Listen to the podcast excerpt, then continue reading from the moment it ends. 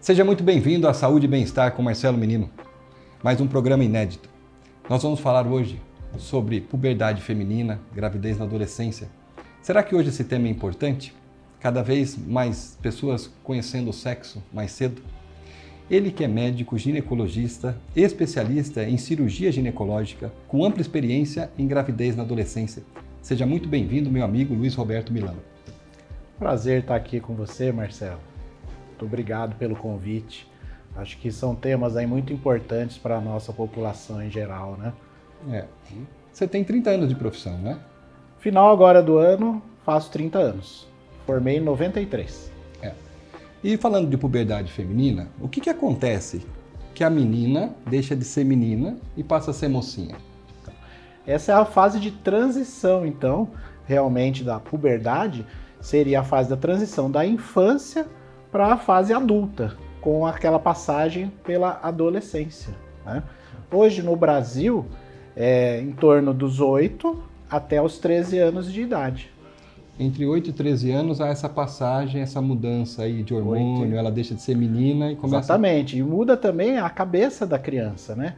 Ela passa a ter ideias mais de pessoas maduras. Então ela vai dar uma alteração aí no seu âmbito social e o âmbito psicológico das ideias, né? Sim. Ela tem um amadurecimento. E as meninas elas ficam mais maduras antes dos meninos. Isso sim, é um sim, fato importante também. Então, a, a, menarca que eles sempre falam é o quê? É esse, essa mudança? É, o final da puberdade ela é encerrada com a menarca, né? Que é a primeira menstruação. O, o primeiro sinal de desenvolvimento que a que a menina está deixando de ser menina criança e está passando a ser uma menina mulher, vai ser a pubarca. Pubarca. Que é o crescimento dos pelinhos íntimos. Certo. Né?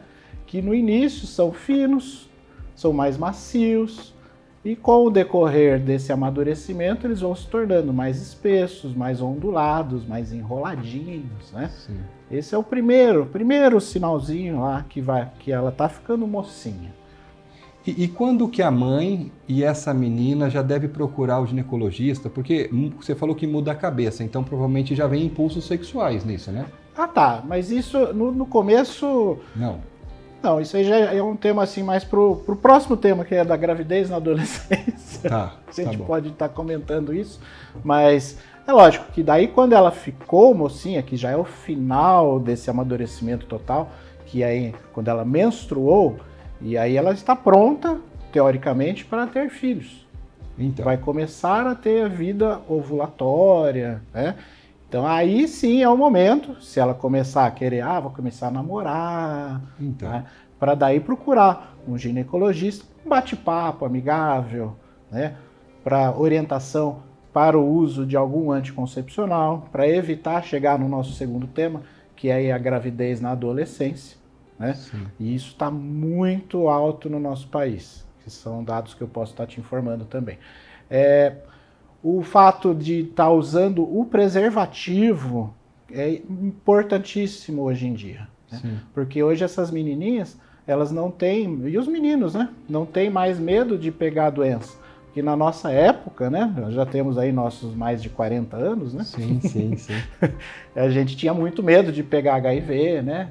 Que era, era o estigma da nossa geração, dos anos 80, anos 90, né? É, não existia nenhum tipo de tratamento, não. né? Embora... Hoje ninguém mais morre de, de AIDS, né? É, de se HIV, controla, né? mas realmente são Exato. doenças... São A sífilis também aumentou muito, né? Aumentou demais. O índice de sífilis durante o pré-natal a gente tem pegado aí muito, muito alto mesmo. Tanto que é um dos, dos, dos próprios problemas aí da saúde pública, é, pelo fato dessa gravidez ser em pessoas mais jovens, o aumento desse índice de doenças, principalmente a sífilis. Tá. E a sífilis, se você não faz um tratamento precoce, acaba transmitindo para o é, recém-nascido, né? Que chama sífilis neonatal, que é uma doença de notificação compulsória, inclusive. Tá. E aí, nessa puberdade também começa a ter talvez um pouco de dor no seio, né? Como é que é, é então, isso? Então, essa é a segunda fase do desenvolvimento que seria a telarca, que é o desenvolvimento da mama, que começa com o brotinho mamário. Um brotinho, como se fosse um nódulozinho ali debaixo da aureolinha de criança. Certo. Né? e esse desenvolvimento dura três anos. E quando nasce esse brotinho mamário, pelo estímulo de hormonal que está ali todo começando, tem muita dor e as menininhas elas sofrem muito com isso. Então é extremamente normal acontecer isso. Aí o próprio pediatra ou um ginecologista pode estar tá orientando a mãe que fica preocupada. Meu Deus, minha filha está com um nódulo na mama logo cedo. Não, é justamente o desenvolvimento da, das maminhas. E aquele brotinho que vai virar a mama da Esse, mulher mesmo? Exatamente. Esse Por demora... que chama brotinho? Broto mamário. Porque ele é uma vai... sementinha. Uma sementinha. É. E aí a mulher vai também mudando o corpo dela, né? Vai. Ela vai criando mais curvas, né? Isso, ela vai ficando com aquele corpinho de que a gente fala de violão, né? A cintura mais afinada e o quadril mais alargado. Vai ficando com o corpo de mulher, né? Que é a preparação, preparação. para que ela ir para que ela possa ser mãe. Para que ela possa ser mãe. Para ter a bacia desenvolvida, né? Sim. E o que, que acontece? Aí a finalização disso, com o crescimento, depois que formou, já está tudo formadinho, dá aquele estirão, ela cresce muito, tanto que deixa os meninos para trás, as meninas ficam todas mais altas na classe do que os meninos, né? certo. né? E por final, menstruação. Menstruou todo esse ciclo aí de crescimento, eles continua crescendo, mas não tanto quanto nessa esticada, né, que a gente fala estirão. Então, e quando a gente fala puberdade, é esse processo do Sim. crescimento dos pelos pubianos, depois a, mama, mama, desenvolvimento e aí, do corpo, o clímax, o estirão Isso. e a menarca, a, a menarca, o sangramento, a primeira menstruação. Que é a primeira menstruação. Sim. A partir desse momento, na primeira menstruação, quer dizer que ela já ovulou, ou seja... Não, não necessariamente, não necessariamente. mas ela está próximo a acontecer ciclos. Nesses primeiros ciclos, não vai ser ciclos ovulatórios. Isso aí é, é muito raro. Mas você já viu, tem casos que a gente vai discutir agora, que tem gravidez na adolescência a partir dos 10 anos de idade. Então, tem, existe o risco, mas não é normal ovular. Na maioria das vezes, ciclos são anovulatórios. Mas o corpinho já está pronto para fazer um novo ser ali no, isso. O útero. Né? E, e, e, e, o doutor, como médico, em muitos casos lá no consultório, que horas que é a, a, hora da mamãe conversar com a, com a filha, ou a vovó, caso não tenha mãe, né? A vovó Sim. conversar com a filha, falar sobre relações, sobre os riscos, é, que horas que começa esse, é, esse A partir do momento que a mãe já percebe que ela está já mudando o seu comportamento infantil, já começa a preocupar mais dos meninos, falar dos meninos, né? Ela muda, a mulher fica mais madura antes, né? E ela, por isso que a mulher procura sempre homens um pouquinho mais velhos. Quando Nunca ela vai ter um relacionamento ali com uma, um menino da mesma idade. É raro. Porque né? a cabeça da. Exato, porque a... ela já está mais madura que esse que já estava na mesma idade dela. Então, a partir do momento começou a ver está desenvolvendo, está com o corpo de mulher. A mãe conhece a filha, né? O pai já pode até nem pensar que ela está fazendo alguma coisa. O pai nunca é, é sempre o último a saber o pai, né? é verdade, né? Mas o diálogo é vital, né? Sim. Tanto para a prevenção das infecções, né? Doenças é, sexualmente transmissíveis, Sim, é como também a gestação. Para né? evitar uma, uma gravidez. Uma gravidez. Porque é o que eu falo para as minhas pacientes de consultório a gravidez, ok, vai vir um neném, a gente, você vai amar seu filho, a avó vai amar, mas o pai da criança vem de brinde pro resto da vida, estando com ele ou não. É, porque se você não, não, não fez um, um planejamento, um, um, cuidado, se você não pensou nas consequências, né, que é nosso tema 2, né? Sim. sim. Quer abordar mais alguma sim. coisa da puberdade ou já podemos entrar nessa questão do tema 2? Acho que, acho que foi, foi tudo né? abordado já, é. né? Sim. Então, quando vem a MENAC, a gente já consegue é, entender que ali tem ciclos que são anavulatórios, né? Ou seja, não, nem sempre vem óvulos, mas pode Sim. já vir óvulos, Sim. né? Pode já vir uma criança. Sim. E se essa pessoa já está conhecendo, tendo uma vida sexualmente ativa, quais são os cuidados que primeiro essa menina que agora está virando uma mulher tem que ter, tanto que com os pais como também com os médicos para que ela também saiba das consequências que podem Exato. ter. Então, o diálogo em casa é primordial, tá? Aí se a mãe não, não tem essa intimidade, porque isso pode acontecer, não é. é todo mundo que tem uma intimidade com o filho que possa ter uma conversa franca Pega, ah, não tenho convênio, não posso levar no consultório. Tem posto de saúde de graça, tem vários profissionais né, à disposição. Marca para um bate-papo, olha, tá assim, assado. sai da sala, deixa a menina junto. Ela tá, ela, a mãe percebe que ela está mudando, que ela está tentando se iniciar sexualmente. Porque ela vai sair, ah, vou sair com fulano, né? Sim não é só brincar de bonequinha, então ela está mudando a vida dela. Tá? Então, na escola é interessante. Aula de, de, de educação sexual, isso não existe, né? É, é muito. Então, o que, que a gente se fala hoje em dia? Um bate-papo amigável ali no pátio com o professor, que ainda é uma pessoa que tem uma ligação maior, uma afinidade maior com a, a menina. Sim. Né? que, que eu posso fazer? Ó, oh, tá acontecendo isso, tá acontecendo aquilo.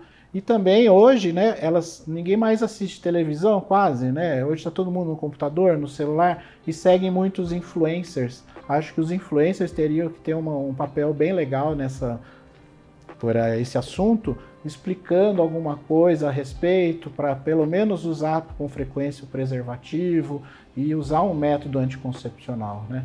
É o que eu falo muito no consultório também. Ah, aquela paciente que, ah, eu não vou usar pílula porque engorda demais, vai mudar meu corpo. Engravida para ver se não vai engordar ou se não vai mudar bastante o corpo. corpo né? né? Então, esse fica no nosso primeiro bloco sobre puberdade feminina com o nosso doutor Milano, experiência de mais de 30 anos nisso. E nós vamos voltar no segundo bloco para falar sobre gravidez na adolescência. Aguenta aí, já voltamos rapidinho. E voltamos com saúde e bem-estar com Marcelo Menino, retomando o assunto sobre agora gravidez na adolescência. Falamos sobre puberdade, agora vamos falar sobre gravidez na adolescência, quando acontece de ter uma gravidez indesejada ou a, o próprio adolescente, às vezes tem lugar que casa muito cedo, né, e acaba é, sendo grávida na adolescência.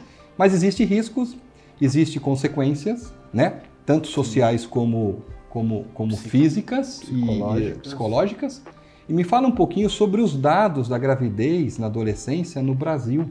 Segundo a OMS, é o principal fator de mortalidade materno-infantil. Principal fator? Na gestação na adolescência. Aumentando o índice de doenças e pobreza. E por que a pobreza? Por quê? Pobreza. É. Porque essa paciente grávida, menina mãe, né, menina gestante, ela vai parar com os estudos, isso estatisticamente falando, em mais de 70% das vezes.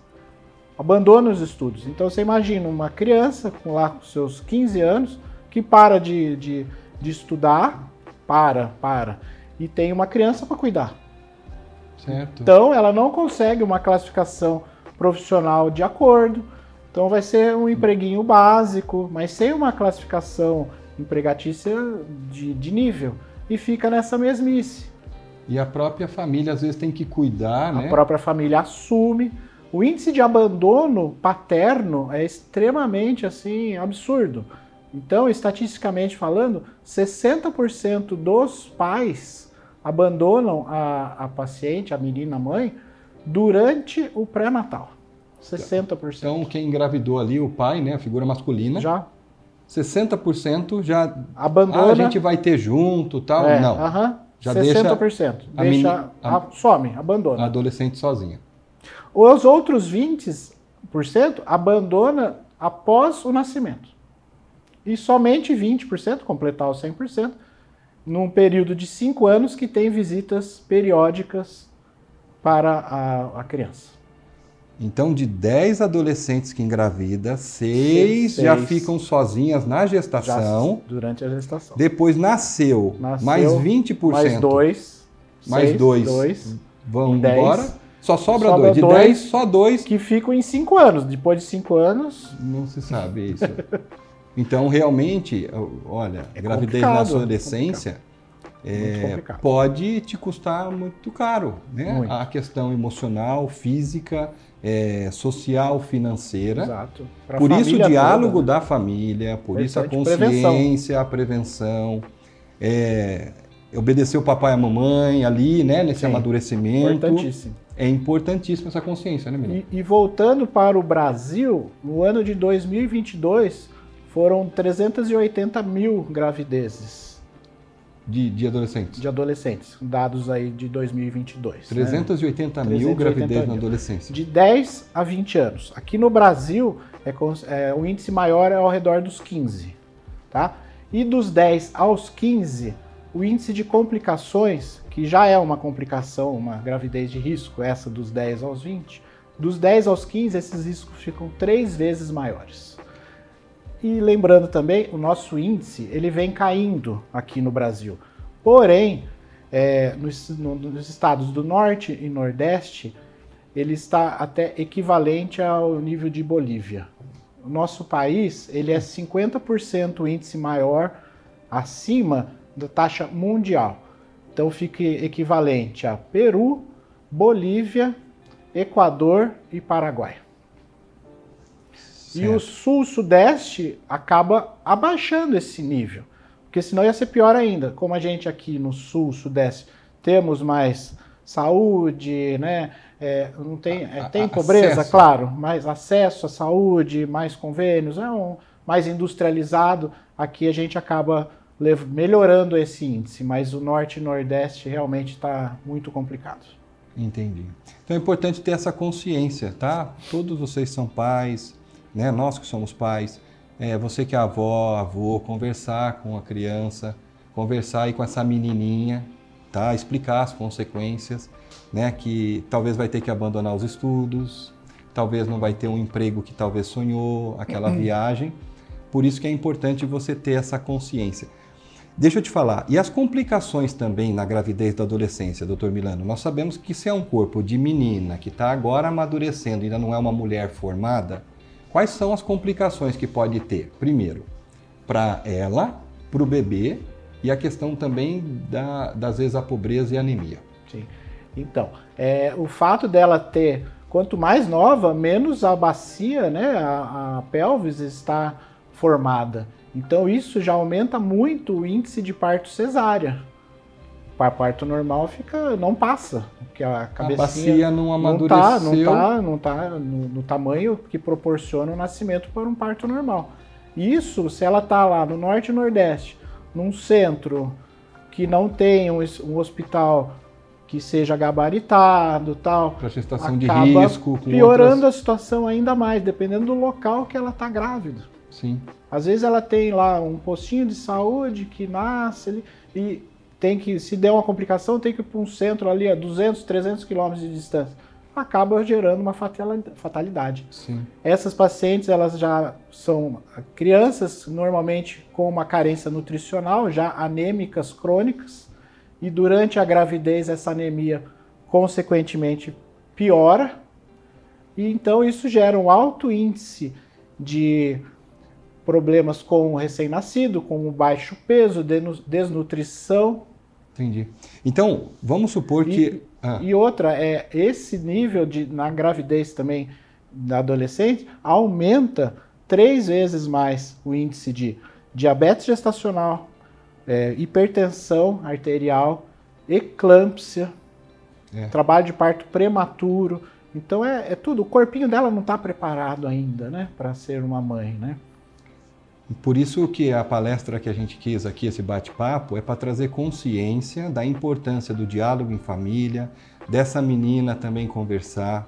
Se por acaso engravidou, né, Milano? Sim. Não esconde, procura Sim, ajuda, né? Não é sim. importante Isso- também? Vamos isso- supor, isso é um problema. porque às vezes esconde, pior ainda, né? Isso é um problema sério, porque a, a prevenção melhor seria o início imediato desse pré-natal, principalmente antes das 12 semanas. Aí uma coisa que eu esqueci de falar, o índice de 10 a 15 anos de aparecimento de malformações e síndrome de Down, isso equivale às pacientes com mais de 40 anos.